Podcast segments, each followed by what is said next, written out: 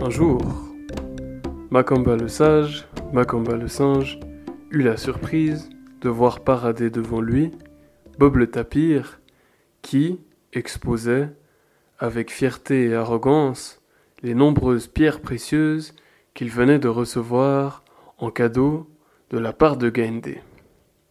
Aussi, Macamba le sage ne put-il, derrière cette attitude fanfaronne, faire remarquer la chose suivante à Bob le tapir.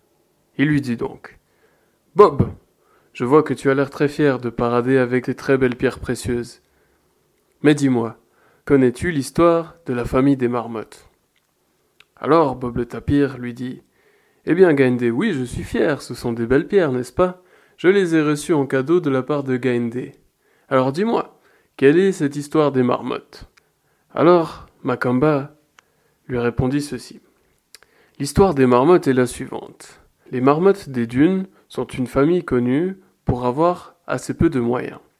Elles travaillent beaucoup et tirent notamment leurs revenus du fait qu'elles creusent et qu'elles trouvent différents minéraux dans les dunes et dans la terre.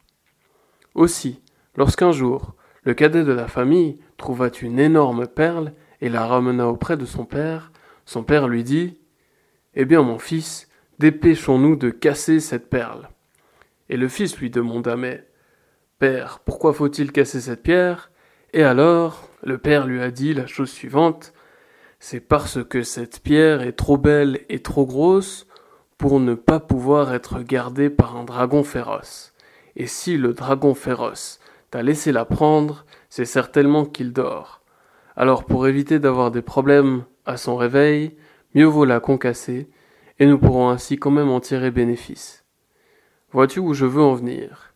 Alors Bleu Tapir, qui était arrogant, fanfaron, opportuniste, mais n'était pas bête, sentait bien ce que voulait dire Macamba.